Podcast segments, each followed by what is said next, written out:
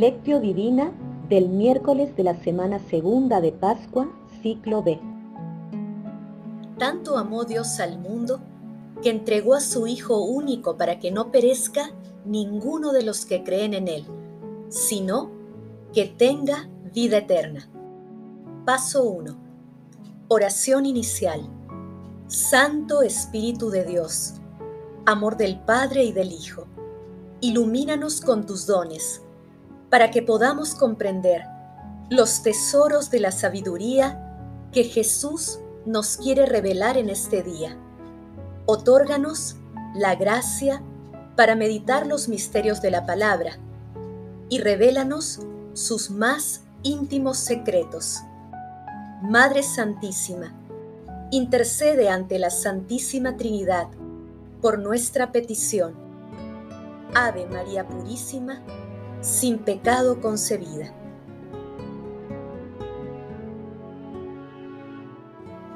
Paso 1. Lectura.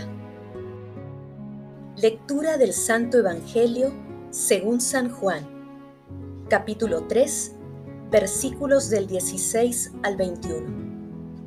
Dijo Jesús, tanto amó Dios al mundo que entregó a su Hijo único para que no perezca ninguno de los que creen en Él, sino que tenga vida eterna. Porque Dios no envió a su Hijo al mundo para juzgar al mundo, sino para que el mundo se salve por medio de Él. El que cree en Él no es condenado. Por el contrario, el que no cree ya está condenado, porque no ha creído en el nombre del Hijo único de Dios. El juicio consiste en esto, que la luz vino al mundo y los hombres prefirieron las tinieblas a la luz, porque sus obras eran malas. Pues todo el que obra mal detesta la luz y no se acerca a la luz para no verse acusado por sus obras. En cambio, el que obra el bien conforme a la verdad, se acerca a la luz para que se vea que sus obras están hechas según Dios. Palabra del Señor. Gloria a ti, Señor Jesús.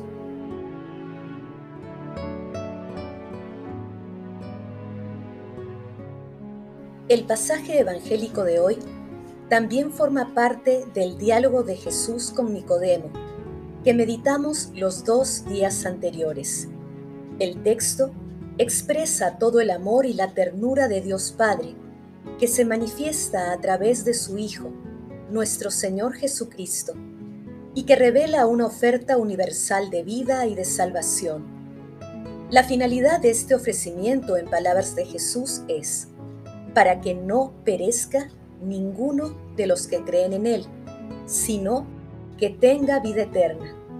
Asimismo, Jesús expresa de manera categórica que el comportamiento humano puede estar seducido por las tinieblas o inspirado por la luz divina, señalando las consecuencias eternas de las conductas humanas. Por ello, detengámonos un momento y contemplemos la mirada amorosa de Dios. Estemos muy atentos para captar la sorprendente locura de un Dios enamorado de la humanidad. Paso 2. Meditación. Queridos hermanos, ¿cuál es el mensaje que Jesús nos transmite el día de hoy a través de su palabra? El Evangelio de San Juan es claro y contundente. Dios es amor y su amor hacia la humanidad es infinito y tiene por objetivo fundamental que todo aquel que crea en Jesús se transforme y tenga vida eterna. Este amor, además de infinito, es eterno, nace en Belén y se despliega con toda su magnificencia en la pasión, crucifixión, muerte y resurrección de nuestro Señor Jesucristo. Pese al rechazo del mundo, Dios mantiene su oferta de amor gratuito e inmerecido. Nos ama tal como somos, respetando además nuestra libertad. Por ello, nuestro Señor Jesucristo, no viene a juzgar, sino a perdonar nuestros pecados y llevarnos a la vida eterna mediante la luz de su palabra. Busquemos, pues, esa luz redentora en las palabras de Jesús, rechazando todas las propuestas del mundo que provienen de las tinieblas, especialmente de las ideologías disfrazadas de bondad que promueven la muerte y exaltan las pasiones humanas. Queridos hermanos, desde la intimidad de nuestro corazón, respondamos, somos conscientes del amor que Dios Padre nos tiene al enviar a su Hijo único a morir en una cruz y luego resucitar. Es la palabra de Dios, fuente de vida para nosotros, especialmente en los momentos actuales. Que las respuestas a estas preguntas nos impulsen a pedir la gracia al cielo de reconocer y vivir el infinito amor que Dios nos tiene. Jesús nos ama. Paso 3. Oración. Padre Eterno, al revivir este año el misterio pascual, en el que la humanidad recobra su dignidad perdida y adquiere la esperanza de la resurrección futura, te pedimos, Señor de clemencia, que el misterio celebrado en la fe se actualice siempre en el amor. Padre Eterno, tú conoces las necesidades de cada persona y de la humanidad entera. Asístenos en esta hora difícil. Te rogamos, otorgues la salud a los enfermos y la paz y tranquilidad a todos los pueblos del mundo. Padre Eterno, envía tu Santo Espíritu y renueva la faz de la tierra. Regenera el espíritu de los pueblos, para que volvamos los ojos a las enseñanzas de nuestro Señor Jesucristo, dejando de lado todas las conductas mundanas que te ofenden. Padre Eterno, haz que tu Santo Espíritu nos ilumine con su luz para discernir, conocer y saber cómo pensar cómo obrar y actuar según tu palabra. Amado Jesús, te rogamos, recibas a nuestros hermanos difuntos que esperaron tu venida en la fe y en el amor. Madre Celestial, Madre del Amor Hermoso, intercede ante la Santísima Trinidad por nuestras peticiones.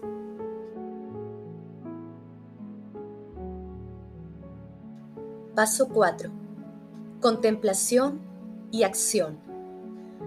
Amado Jesús, en tu encarnación te hiciste uno de nosotros y por tu pasión, muerte y resurrección nos haces hijos del Padre Celestial con esta santa liberación y libres de todo temor, nos consagramos a tu santa voluntad y servicio.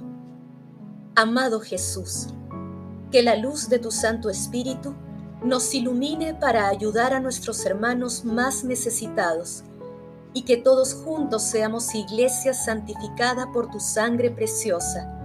Y así, amado Señor, la creación entera te alabe y te bendiga ahora y por siempre, aún en medio de las dificultades.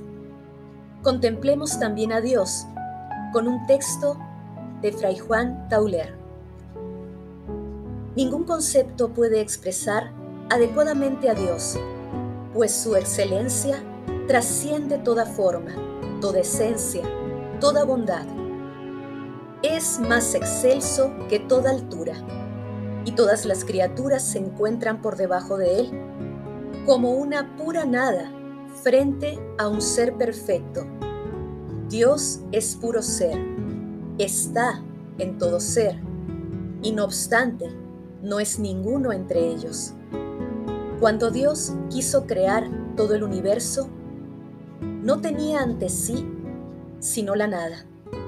De eso solo creó el algo, es decir, todas las cosas, sacándolas de la nada.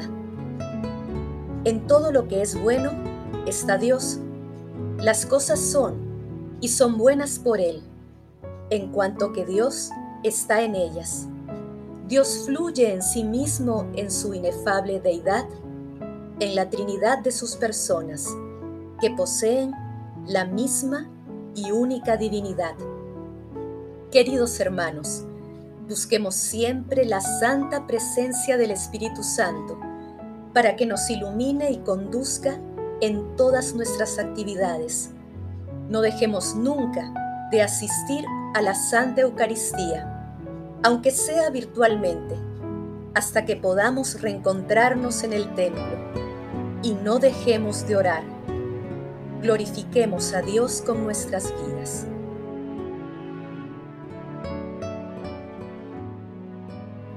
Oración final. Gracias, Señor Jesús, por tu palabra de vida eterna. Que el Espíritu Santo nos ilumine para que tu palabra penetre a lo más profundo de nuestras almas y se convierta en acción. Dios glorioso, escucha nuestra oración. Bendito seas por los siglos de los siglos. Madre Santísima, intercede ante la Santísima Trinidad por nuestra petición. Amén.